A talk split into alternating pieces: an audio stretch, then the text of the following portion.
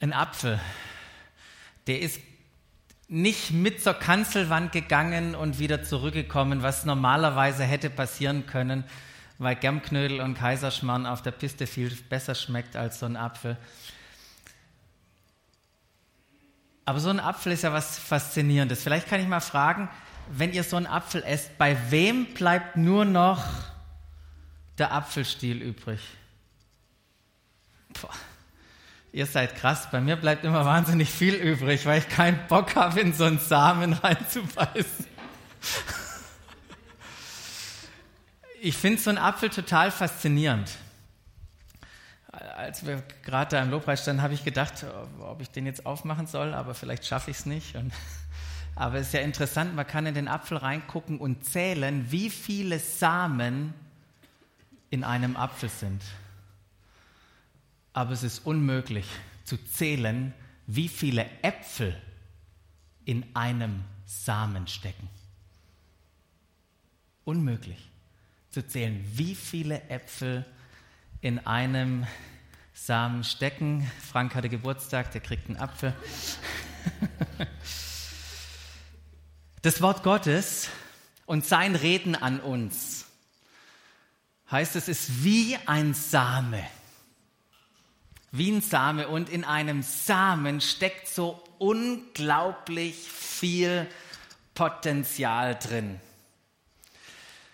Doch was passiert mit dem Reden Gottes, mit seinem Wort, das in uns hineinkommt, das wir hören? Was passiert mit ihm, nachdem wir es gehört haben? Entfaltet das Wort seine Wirkung in uns? Und das, das ist einzig, ob es seine Wirkung erfüllt oder nicht, ist einzig und allein davon abhängig, wie bereitwillig wir dieses Wort in unserem Herzen aufnehmen und damit umgehen. Unser Herz ist wie ein Boden, auf den ein Same fällt. Und ein Boden kann ganz unterschiedlich sein. Und Jesus hat versucht, es in einem Gleichnis ähm, auch den seinen Jüngern zu erklären. Und wir haben in den letzten zwei Sonntagen haben wir uns schon mit diesem Gleichnis beschäftigt. Und da heißt es, dass ein Bauer auf ein Feld ging und ausgestreut hat Samen und einige fielen auf dem Weg. Und was ist damit passiert? Die Vögel kamen und haben es weggenommen. Einiges fiel auf felsigen Boden. Doch als die Sonne kam, ist es vertrocknet. Wieder einiges fiel ins Dornengestrüpp. Und da wuchs es, aber auch andere Dinge wuchsen mit und der Same, die Pflanze wurde erstickt und einiges fiel auf guten Boden und brachte hundert oder brachte Frucht, hundertfache Frucht. Wisst ihr, überall wird der gleiche Same gesät. Und das Gigantische an so einem Samen ist, dass ein Same immer wurzeln möchte. Und wenn der Same gewurzelt hat und eine Pflanze entsteht, dann möchte die Pflanze wachsen und reifen bis dahin, dass sie Frucht bringt. Manchmal auch hundertfach. Und es ist ein Wunder, was in diesem Samen steckt. Ein Wunder, das wir nicht machen können.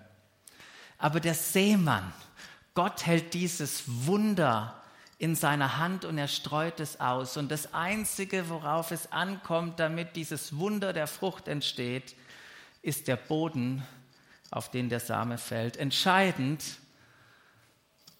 ist unser Herz. Wie bereitwillig sind wir? Und deshalb haben wir gesagt, daher achte, achte mehr als alles andere auf dein Herz. Denn aus ihm oder daraus bestimmt, wird bestimmt, wie du dein Leben führst. Letzte Woche haben wir uns allein hier mit dieser Herzensbeschaffenheit auseinandergesetzt, wo Jesus dann im Nachhinein erklärt, bei einigen, die mein Wort hören, heißt es da, ist es wie mit der Saat, die auf den Weg fällt. Der Teufel kommt und nimmt das Wort wieder aus ihren Herzen weg, sodass sie nicht glauben und daher auch nicht gerettet werden. Und wir haben festgestellt, hören überhaupt zu hören ist schon mal wichtig. Und es ist gar nicht so selbstverständlich, dass wir hören, weil wir gemerkt haben, wir nehmen uns manchmal gar nicht die Zeit zum Hören oder uns passt manchmal nicht die Person, die uns was von Gott weitergibt oder den Weg, den Gott wählt, zu uns zu reden. Doch auch wenn wir es gehört haben, wie in diesem Kontext, wenn es tatsächlich fällt, dann kann es sein, dass das Reden, dass das Wort Gottes lediglich auf unser Herz fällt, wie auf so einen harten Weg. Aber es fällt nicht in unser Herz rein, es durchdringt nicht unser Herz. Und wir haben gesagt, da gibt es ganz verschiedene Gründe. Zum Beispiel, ach, das kenne ich schon. Und weil wir es schon kennen, lehnen wir uns zurück und das geht hier rein und da wieder raus. Aber wisst ihr was, Gott geht es nicht nur um Information darauf mit deinem ganzen Leben. Was ist Vision? Weil für Jesus geht es nicht um Information, sondern um Integration in unser Leben und Umsetzung. Manchmal haben wir gesagt, dass Erfahrungen, Erlebnisse uns daran hindern, das Wort Gottes aufzunehmen, weil wir sagen, nee, nee, nee, nee, das kann nicht sein. Das kann nicht sein. Und wir haben festgestellt, da gibt es jemanden, der wach ist, der uns das Wort aus dem Herz rausklauen will. Für Jesus war der Teufel, äh, der Teufel war für Jesus eine Realität, der gehört zu unserem Leben dazu und er hat uns, er möchte uns für diesen Lügner und Widersacher sensibel machen, der bemüht ist, die Wirkung des Wortes Gottes zu beeinflussen. Und heute möchten wir uns mit dem beschäftigen und es braucht ein Wunder. Ihr könnt beten für ein Wunder. Was kann alles passieren von dem Moment an, wenn der Same wurzelt und wächst und reift, bis dahin, kurz bevor dahin, an diesen Zeitpunkt, wo Frucht entsteht? Was kann alles passieren? Und ich hoffe, da kommt jetzt noch eine Folie. Wenn nicht, habe ich auch einen Computer da. Genau, da heißt es nämlich, wenn Jesus das Gleichnis erklärt, bei anderen ist es wie mit der Saat, die auf felsigen Boden fällt. Wenn Sie das Wort hören, dann nehmen Sie das mit Freuden auf. Aber sie sind wie Pflanzen ohne Wurzeln heißt es da. Zunächst glauben sie, doch wenn es eine Zeit der Prüfung kommt, wenn Versuchen kommen, wenn Schwierigkeiten kommen, dann wenden sie sich wieder ab. Mit Freuden aufgenommen. Wenn, wenn ihr ins Neue Testament guckt, dann schaut, dann sehen wir so viele Menschen, die das Wort Gottes mit Freuden aufgenommen haben. Ich habe da mal ein paar Stellen gelesen. Paulus auf seiner zweiten Missionsreise kommt das erste Mal nach Europa, betritt europäischen Boden in Griechenland, geht dann von dieser Hafenstadt Neapolis, geht weiter nach Philippi und kommt dann über den Landweg irgendwann an die Hafenstadt, die wir heute Thessaloniki nennen, Thessalonich. Und wie immer geht er in die Synagoge, predigt in drei Versammlungen, lehrt er über das Wort Gottes und die Menschen sagen, wow, Jesus ist tatsächlich der Messias. Und sie haben dieses Wort mit Freuden aufgenommen. Und dann lesen wir, dass ein paar Leute darüber überhaupt nicht glücklich waren. Ein paar Juden heißt es da, die waren eifersüchtig auf das, was da passiert ist. Und wisst ihr, was sie gemacht haben? Die sind auf den Marktplatz gegangen und haben, und ich finde die Übersetzung so cool, die haben skrupellose Männer angeworben haben gesagt, habt ihr Zeit? Sie gesagt, der Logo haben wir Zeit. Wir haben ja nichts anderes zu tun, außer Bodybuilding zu betreiben und abzuhängen. Und wir freuen uns mal, dass hier wieder Arbeit da ist in unserer Stadt. Und, und dann haben sie die Leute genommen und sie losgeschickt, um das Volk, um die anderen Leute aufzuwiegeln, Unruhe zu verbreiten in der Stadt. Heute machen wir das mit Medien. Äh, früher hat man Schläger geschickt. Und da finde ich so interessant, was, was dann mit denen passiert, weil die haben sich dann aufgemacht und zogen zum Haus von einem, englisch gesagt, Jason oder Jason, heißt er wahrscheinlich eher, und nicht Jason, und sind zum Jason gegangen, weil der Jason, der hat den Paulus und seinen Freund Silas beherbergt, sind zu dem gegangen, an der Tür geklopft und haben gesagt, wir hätten gern, wir würden gern mal Paulus und Silas sprechen. Keine Ahnung, was dann passiert ist. Auf jeden Fall ist Paulus und Silas nicht erschienen. Dann haben sie den Jason und einige andere, die zum Glauben gekommen waren, gerade eben zum Glauben gekommen waren, mitgenommen, zum Marktplatz geführt, den obersten Beamten dieser Stadt vorgeführt und haben laut geschrien und haben gesagt, die Leute, die in der ganzen Welt für Aufruhr sorgen, sind jetzt auch hierher gekommen. Und wisst ihr was? Der Jason, der hat sie sogar bei sich aufgenommen.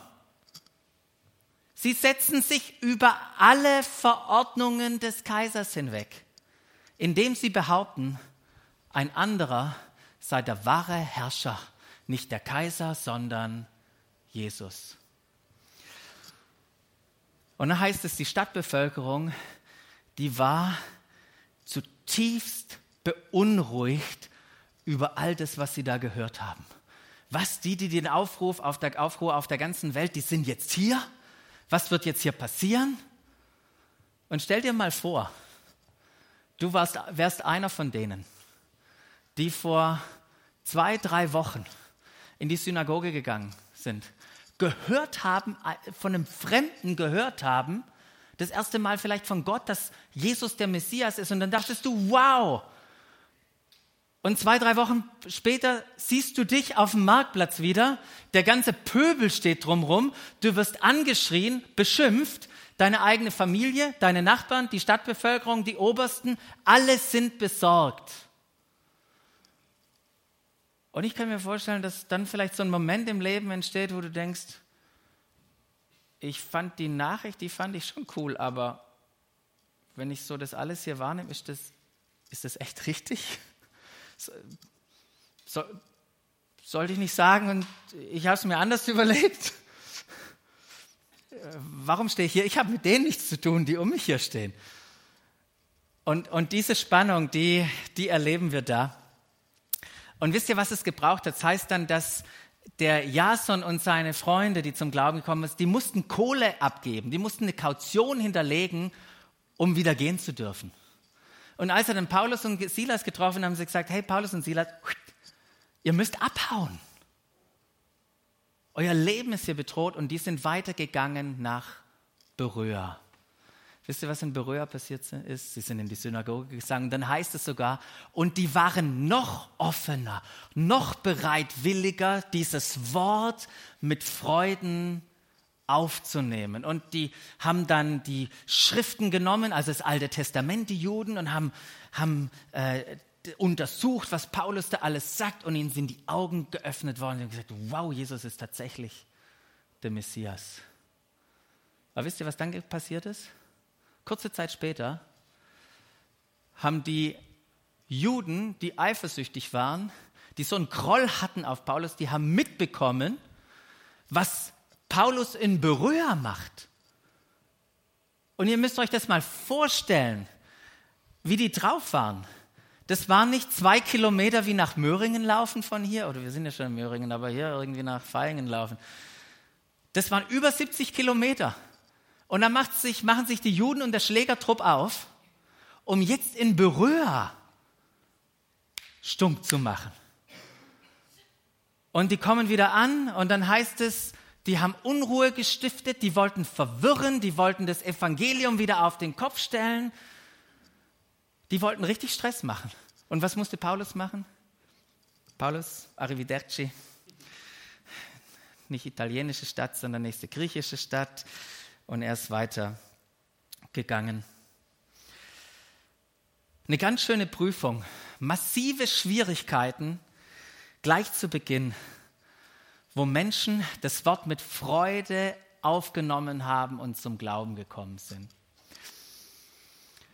Wisst ihr was, und heute sieht es nicht, nicht wirklich besser aus. Laut Open Doors, ist eine Organisation, die sich mit Christenverfolgung auseinandersetzt, herrscht derzeit die größte Christenverfolgung aller Zeiten. Nach aktuellen Schätzungen sind in 50 Ländern mit der stärksten Christenverfolgung rund 260 Millionen Christen einem hohen bis extremen Maß an Verfolgung ausgesetzt, weil sie sich zu Jesus Christus bekennen.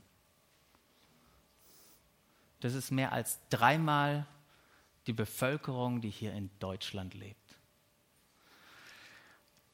Das nur als Randnotiz.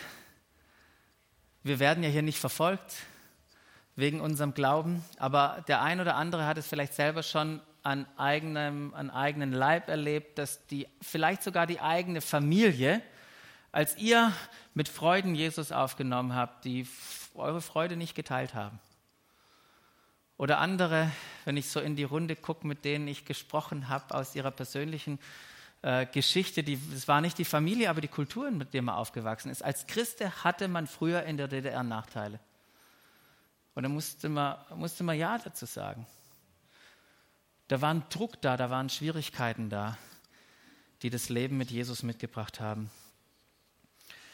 Doch wisst ihr was, Schwierigkeiten erleben wir nicht nur am Anfang unseres Glaubens, Schwierigkeiten treten immer auf. Treten immer auf. Wisst ihr, wir leben, wir leben in einer Welt, die noch nicht wiederhergestellt ist und wir haben das ja auf unserem Plakat, wir wollen da gerne was dagegen tun, damit die Schwierigkeiten weniger werden. Wird es uns gelingen? Nein. Wir leben in einer Welt, wo Schwierigkeiten und Herausforderungen, wo wir mit denen konfrontiert werden. Und das ist genau das, was hier passiert. Das Wort Gottes, das in unser Herz fällt, das trifft auf die Wirklichkeit um uns herum und wird von dieser Wirklichkeit, von Prüfungen, von Herausforderungen, von Schwierigkeiten herausgefordert. Und wisst ihr, wie sich das manchmal anfühlt?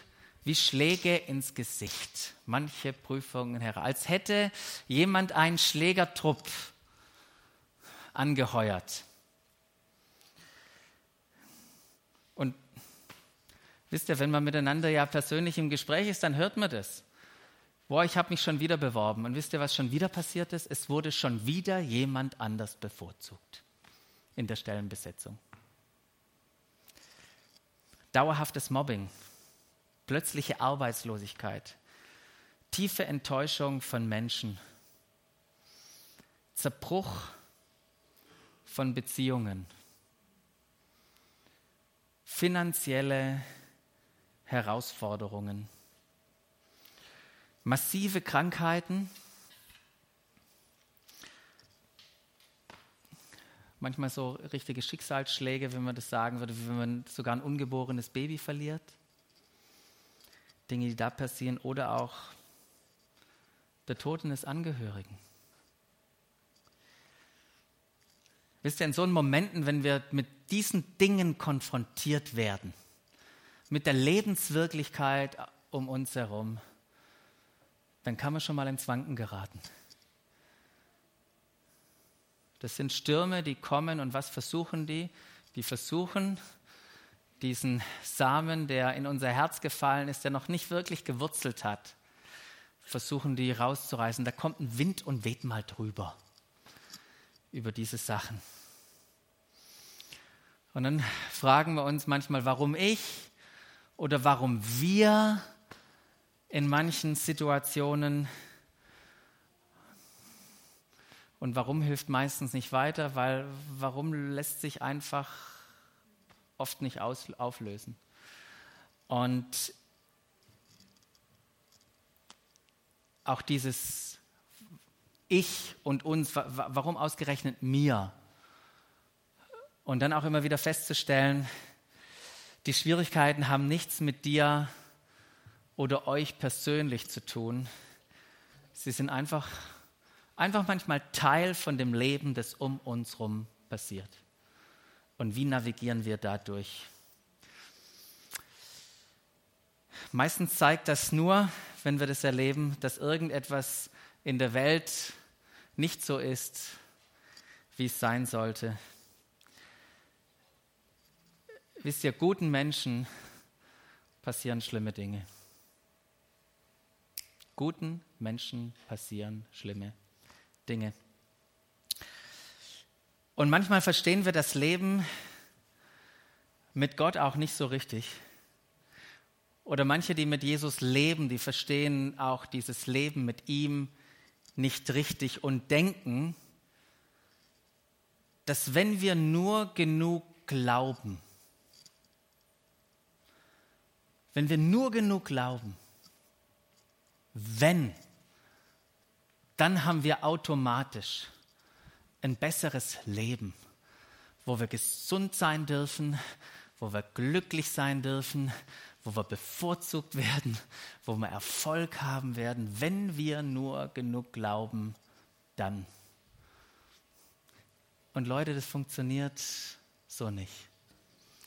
Wir sind hier nicht in der Glaubensgerechtigkeit. Das Leben funktioniert, mit Gott funktioniert so. Jesus Christus hat uns nie ein Leben ohne Herausforderungen versprochen.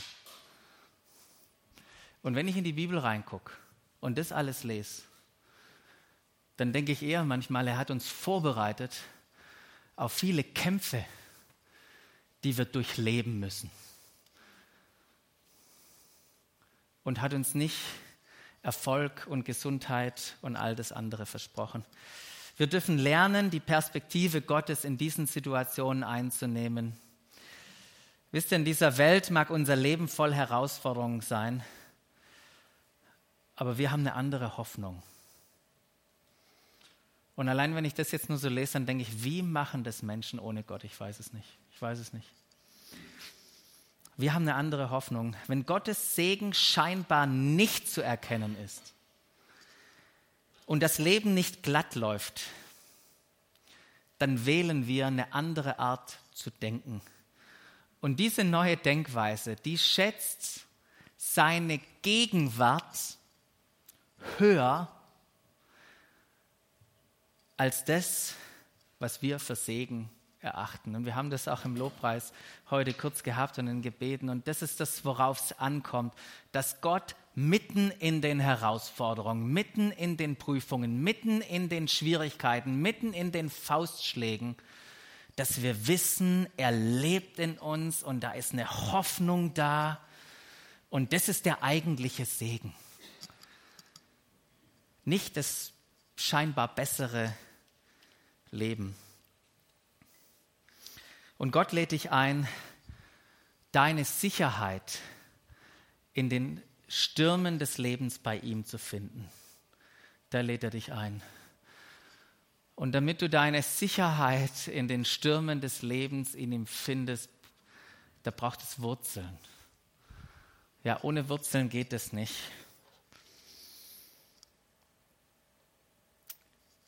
Und wir brauchen die Wurzeln. Weil nur Glauben auf Zeit, Vertrauen auf Zeit und irgendwann wenden wir uns ab, das wollen wir doch nicht. Wir wollen doch Wurzeln, Wurzeln schlagen. Wir, wir möchten festhalten, wir möchten tiefer kommen. Und wie entstehen Wurzeln? Ich habe ein paar und ich bitte vertieft es mal in, in euren Gemeinschaftsgruppen, in den Gesprächen, die ihr persönlich habt. Wie habt ihr das erlebt?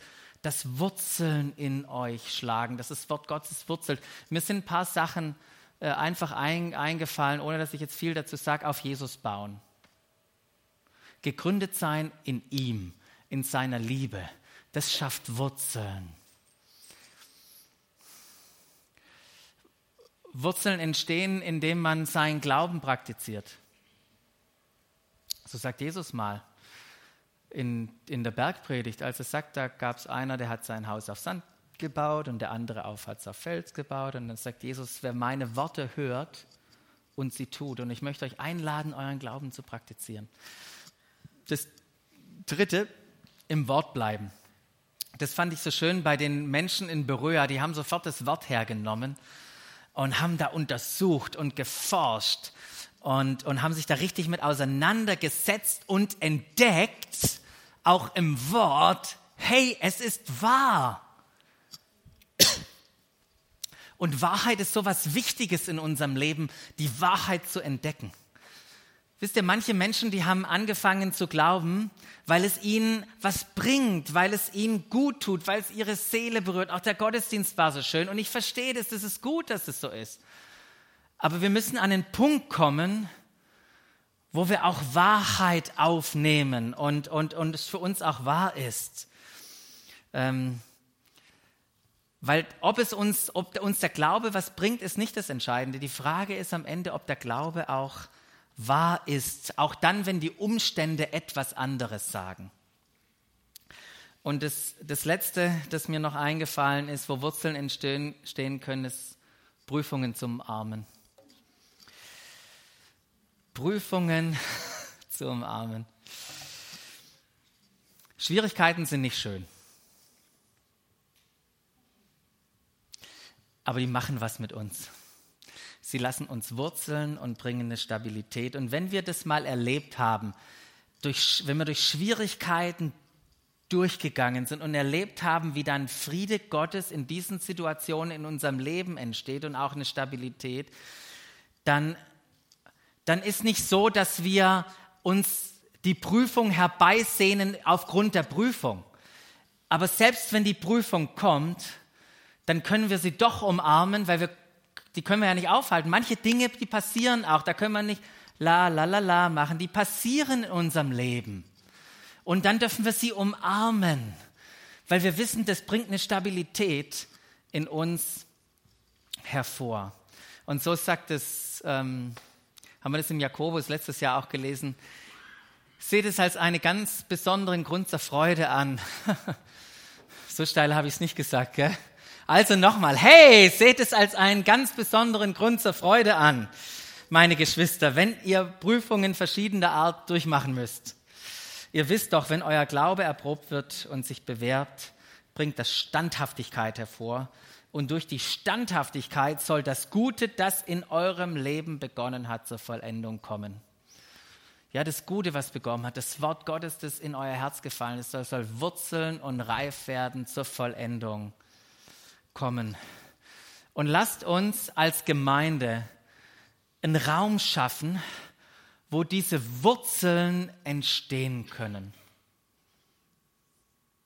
Wo wir uns auf Jesus gründen, wo wir unseren Glauben praktizieren, wo wir sein Wort hören und wo wir in Prüfungen die nicht verneinen, sondern sie umarmen und miteinander stehen, wenn Einzelne auch Schwierigkeiten und Herausforderungen haben weil das bringt eine Reife und eine Stabilität.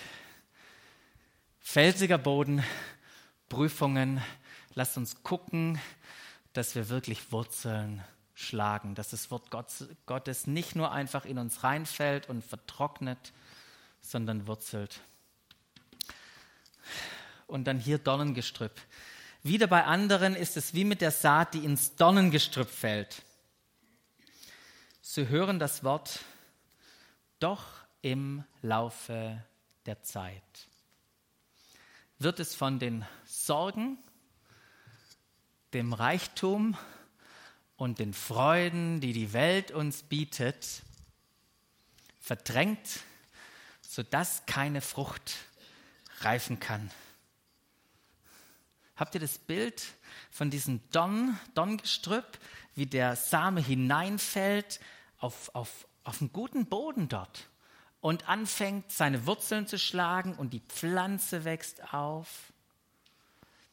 Die möchte reifen und gleichzeitig wachsen auch noch im Laufe der Zeit andere Dinge, fangen da auch noch an zu wachsen, zum Beispiel Sorgen. Sorgen fangen an zu wachsen. Hat hier jemand schon mal Sorgen gehabt? Ja? Gibt es irgendwas, wo du dich gerade, äh, mach's mal leicht, ein bisschen sorgst? Wer sorgt sich ein bisschen? Nicht schlimm. ja, jeden Morgen ist bei mir auch so, bei mir auch Sorgen. Da oben. Kann ich mal fragen, hat irgendjemand es schon geholfen, sich Sorgen zu machen? Mir auch noch nicht. Mir hat es noch nie geholfen, mich zu sorgen. Das wissen wir alle. Trotzdem kommen die Sorgen.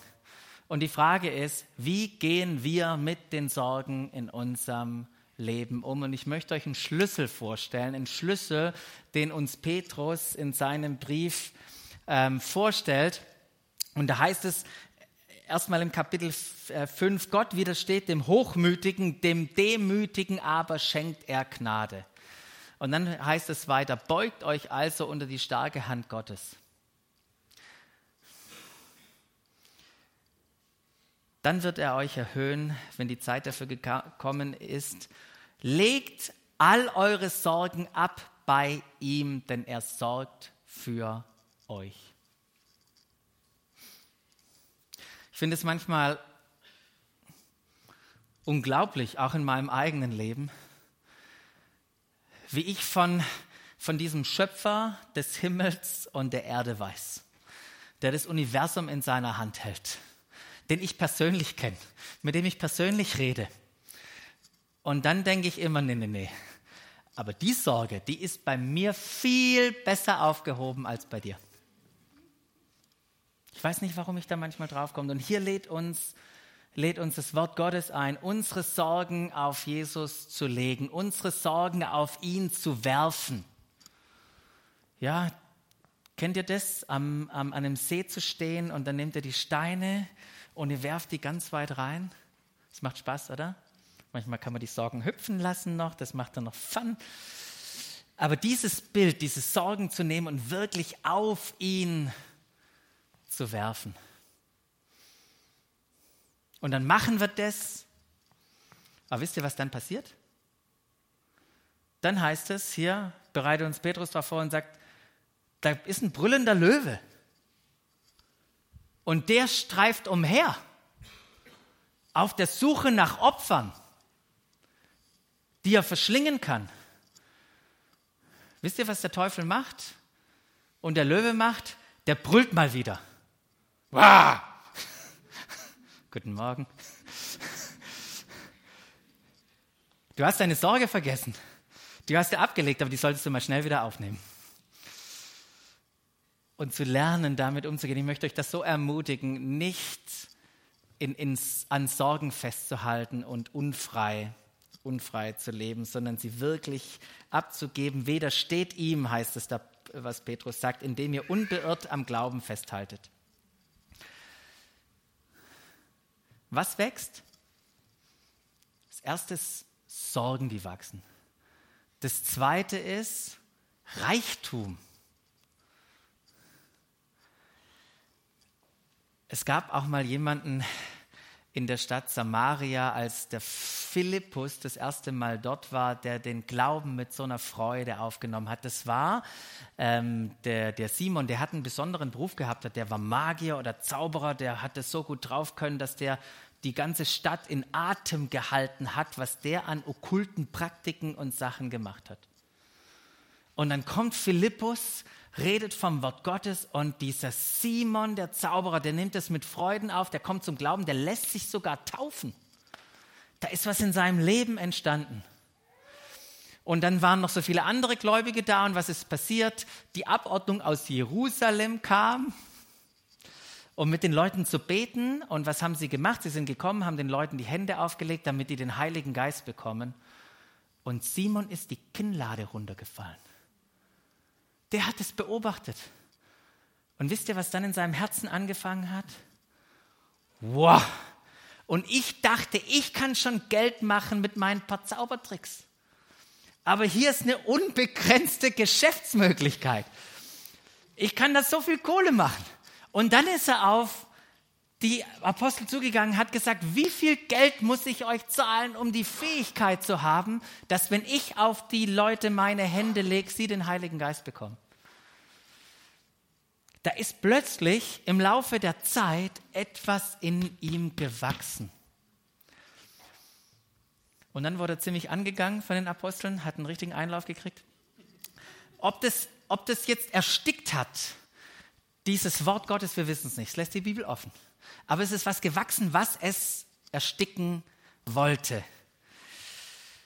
Wisst ihr, Jesus hat über Geld gesprochen, mehr als alles andere. Das war eines seiner Themen, nicht weil er irgendwie das für ihn Geld wichtig war, sondern weil er erkannt hat, dass hinter Geld das Geld ein Thema für Jüngerschaft ist.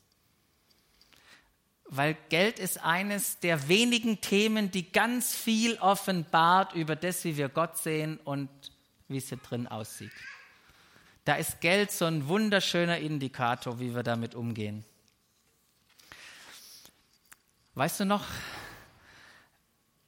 den Moment, als du dein aller, allererstes Gehalt auf dein Konto überwiesen bekommen hast?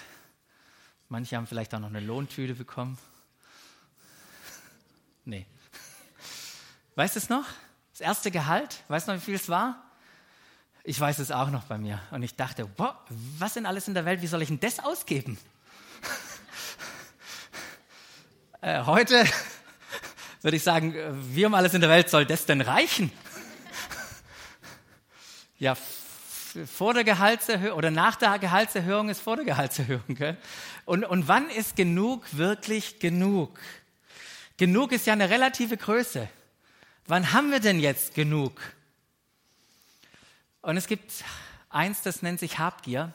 Und Habgier redet uns ein, das, was du hast, ist noch nicht genug.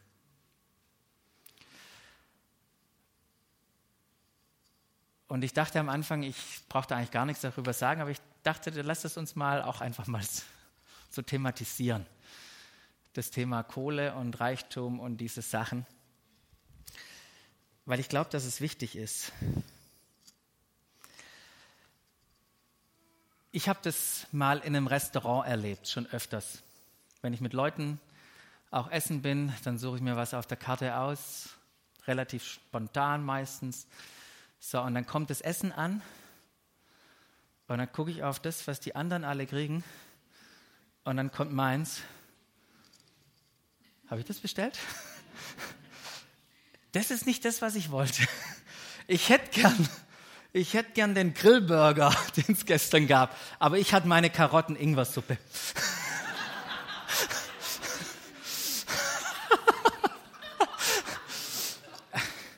Und wisst ihr was?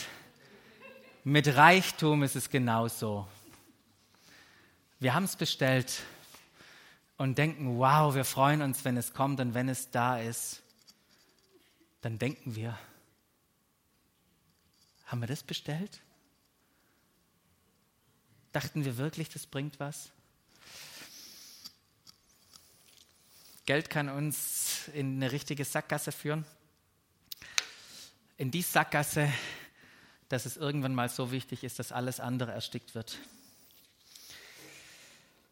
Und das Dritte sind die Freuden der Welt, kann ich jetzt nicht mehr viel dazu sagen, außer vielleicht einiges, dass ich immer wieder die tragische Beobachtung mache, wie Menschen aufgrund dessen, dass sie denken, da ist ein wunderbarer Vergnügungsmoment, ihr Leben dafür wegschmeißen. Weil so ein Moment des Vergnügens, uns auf irgendetwas einlassen, das hat so eine Dynamik. Da wächst was. Liebe anschnallen dann. Das hat so eine Dynamik. Das, das führt Leute bis dahin, dass sie, dass es ihr, das Wort Gottes so dermaßen erstickt. Erstickt werden.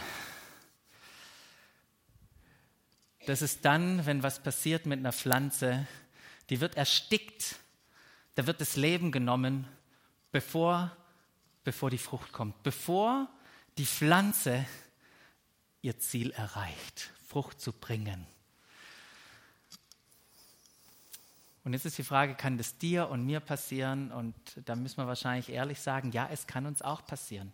Es kann uns passieren, dass das Reden Gottes in unserem Leben, dass es nicht durchkommt, dass wir, dass wir von, den, von den Schwierigkeiten, dass wir da übermannt werden, dass Sorgenreichtum und Vergnügungen, dass die, dass die zu wachsen beginnen in unserem Leben. Und dadurch, dass es uns alle passieren kann, möchte ich wirklich in dieser Serie Herzenssache uns nochmal zurufen, achtet wirklich auf euer Herz. Lasst uns Acht haben auf das, was hier drin ist, denn es bestimmt, wie du dein Leben führst. Und dann heißt es nämlich bei anderen, jedoch ist es wie mit der Saat, die auf gutem Boden fällt. Mit aufrichtigen und bereitwilligen Herzen hören sie das Wort Sie halten daran fest, lassen sich nicht entmutigen und bringen Frucht. Da heißt es, sie hören.